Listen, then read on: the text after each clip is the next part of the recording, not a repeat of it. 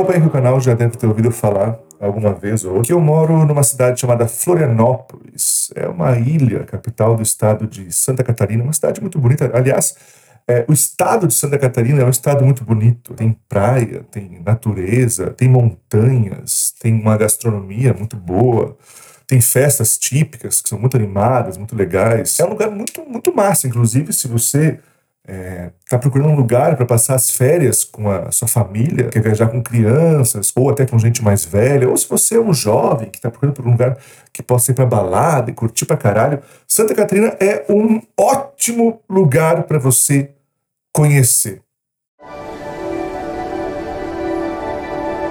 Em sua próxima viagem, descubra muito mais do que um novo destino. Descubra a amizade.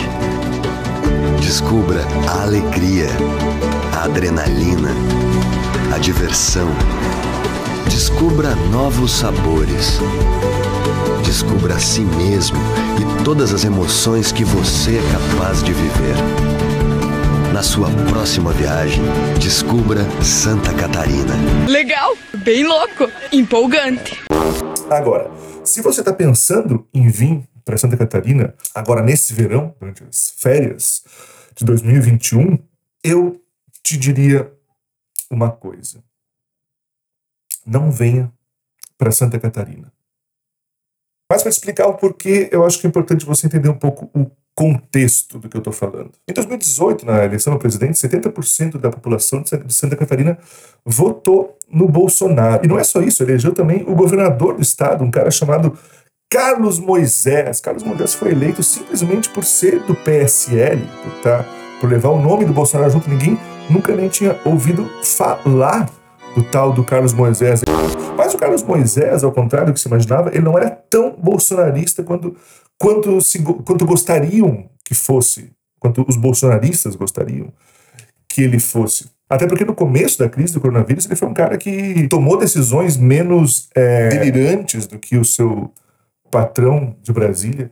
Então começou a ter um racho interno entre a, a ala mais bolsonarista e o governador Carlos Moisés, tanto que ele acabou sofrendo um impeachment aqui. Um impeachment tipo um golpe mesmo, para tirar ele do poder, porque ele não era tão é, de extrema direita quanto se gostaria que, que ele fosse. Tanto que no lugar dele entrou a vice dele, que é uma moça chamada Daniela. E a Daniela é muito curioso porque o pai da Daniela é um cara conhecido por ser um negacionista do Holocausto, de certa forma um apoiador do regime nazista alemão, conhecido no Estado por essa fama. E a Daniela, a filha dele, quando foi questionada, quando ela assumiu o governo, quando saiu o tal do Carlos Moisés e ela assumiu o governo, ela foi questionada o que ela achava sobre isso, se ela concordava com as ideias do pai dela, se ela era também uma negacionista do Holocausto, o que ela achava sobre tudo isso, sobre o nazismo. E ela preferiu não responder, ela ficou, deixou no ar a pergunta. Ou seja, a Daniela nunca disse que era nazista, mas também não quis dizer que ela não era nazista. Ou seja, o Estado aqui virou uma briga entre a extrema-direita e a extrema, extrema-direita. Mas não é só isso. Aqui em Florianópolis, especificamente, o, na última eleição para a prefeitura, o prefeito de Florianópolis se candidatou à reeleição. Um cara chamado Jean Loureiro. O Jean, durante a campanha, vazou algumas, um vídeo e algumas fotos também dele fazendo sexo dentro da prefeitura com uma funcionária sua. Inclusive, essa funcionária apresentou um BO dizendo que, que isso tinha sido um estupro. O que todo mundo, numa primeira impressão, achou: nossa, a carreira de Gia Loureiro, do prefeito de Florianópolis, está acabada, porque como é que alguém pode sobreviver no meio político tendo imagens tão fortes, inclusive pesadas, inclusive tipo, pornográficas, dele fazendo sexo com a sua funcionária dentro da prefeitura. Mas sabe o que aconteceu? A, a carreira de Gia Loureiro não só não foi prejudicada, como ele foi reeleito à prefeitura no primeiro turno. O caso todo amplificou a popularidade dele e a quantidade de votos que ele recebeu, porque daí ele se apoiou aos evangélicos, dizendo: Nossa, realmente isso aconteceu, mas eu estou arrependido, Deus me perdoou, isso é uma coisa familiar, minha esposa me perdoou. Como é que agora estão querendo explorar uma coisa pessoal minha, um drama familiar? E o cara foi reeleito. Mas beleza, mas o que, que tudo isso tem a ver com as suas férias? Por que, que por isso que eu estou falando você deveria não vir passar as férias em Santa Catarina? Olha, primeiro porque esse contexto que eu estou te falando é o contexto onde tem sido administrada a crise do coronavírus nesse estado. Os primeiros dias do coronavírus por aqui, da pandemia, até a gente tinha uma, uma esperança. Isso foi noticiado muito pelo Brasil, inclusive, que Santa Catarina estava levando muito a sério uh, o isolamento, que os negócios estavam fechados, tal. existia uma certa esperança no ar que aqui seria um lugar onde as coisas eh, poderiam uh, acontecer de forma mais equilibrada e tal. Mas isso foi mera ilusão, porque uns dias depois, obviamente, como grande parte do país, a pressão econômica dos comerciantes, dos, dos empresários foi mais forte e quem venceu foi o dinheiro e não a saúde das pessoas. Nesse momento, esse Estado vive um cada um por si absurdo. E agora, chegando a temporada de verão, há poucos dias de começar a temporada forte de verão aqui, que começa ali a partir do Natal, Réveillon,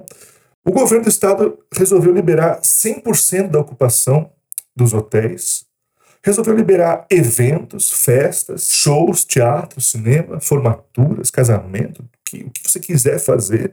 As praias estão liberadas. Obviamente que eles dizem que tudo isso mediante é, determinadas regras e determinados protocolos sanitários, mas que não há fiscalização nenhuma, então os bares estão abertos, lotados, as praias estão lotadas, mas não apenas as praias estão lotadas, os hospitais estão lotados, com a lotação praticamente no máximo, mantendo uma média de 94% de lotação das UTIs há semanas, e mesmo assim abrindo-se a porteira para um genocídio sanitário durante o verão. Mas é claro, aqui a gente está acostumado a receber todo ano turista, não é essa a questão. Quem mora aqui é, é, vive todo ano essa mudança de rotina, quer dizer, um dia você tá andando no seu bairro, cumprimentando o vizinho, passando aqui e tal, uma vidinha normal. De repente chega o verão, e você vai no mercadinho na sua rua, e tá lá gente de tudo que é lugar. Tem paulista, tem gaúcho, tem argentino, tem gente da Noruega, gente de tudo que é canto, todo mundo de sunga, cheio de protetor solar no corpo.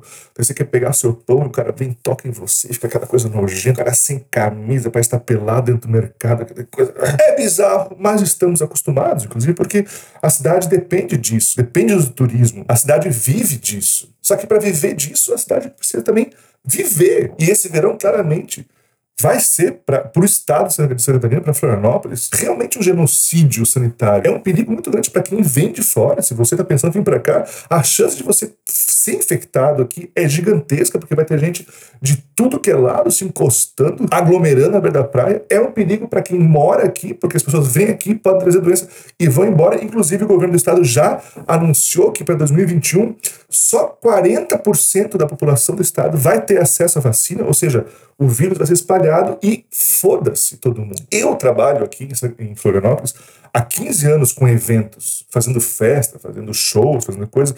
E o verão sempre foi a época que mais esperava, porque é a época de ganhar mais dinheiro, de tirar uma grana legal, juntar uma grana para se sustentar durante um ano. Sempre é muito massa o verão aqui. A gente espera muito por ele, faz planos, investe dinheiro para chegar do verão. Mas esse ano é diferente. Esse ano a gente está com medo aqui, sabe?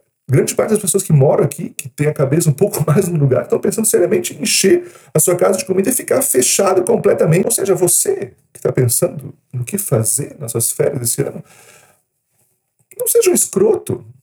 Fique em casa. Acho que você aguenta um verão em casa, né? Compra aquelas piscininhas de plástico, coloca aí na sua casa, no pátio da sua casa, ou até na varanda do seu apartamento. Compra uma caixinha JBL, põe para tocar ali os Top Hits Funk 2021, compra um monte de energético, de vodka, um saco de gelo e fica na volta da piscininha curtindo o seu verão. Ali você vai poder botar sua sunga, seu protetor solar, tocar nas pessoas que estão na sua casa com você aí, ninguém vai ficar com nojo de você. O que eu estou falando não é válido só para Santa Catarina, estou falando aqui porque é onde eu moro, mas o verão está chegando e o Brasil inteiro vai ser tomado por uma explosão de gente nas praias, no litoral inteiro do Brasil. Se eu fosse você, sentava a bunda em casa.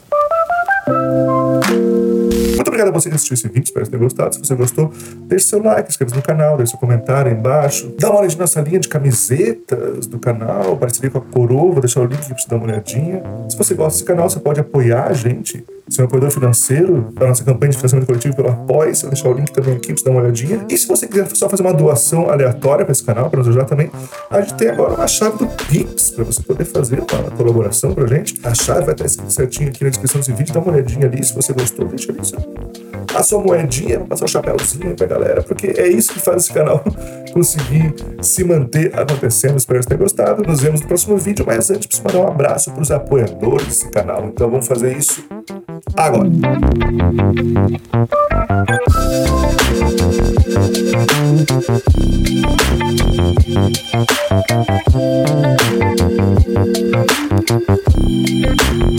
Thank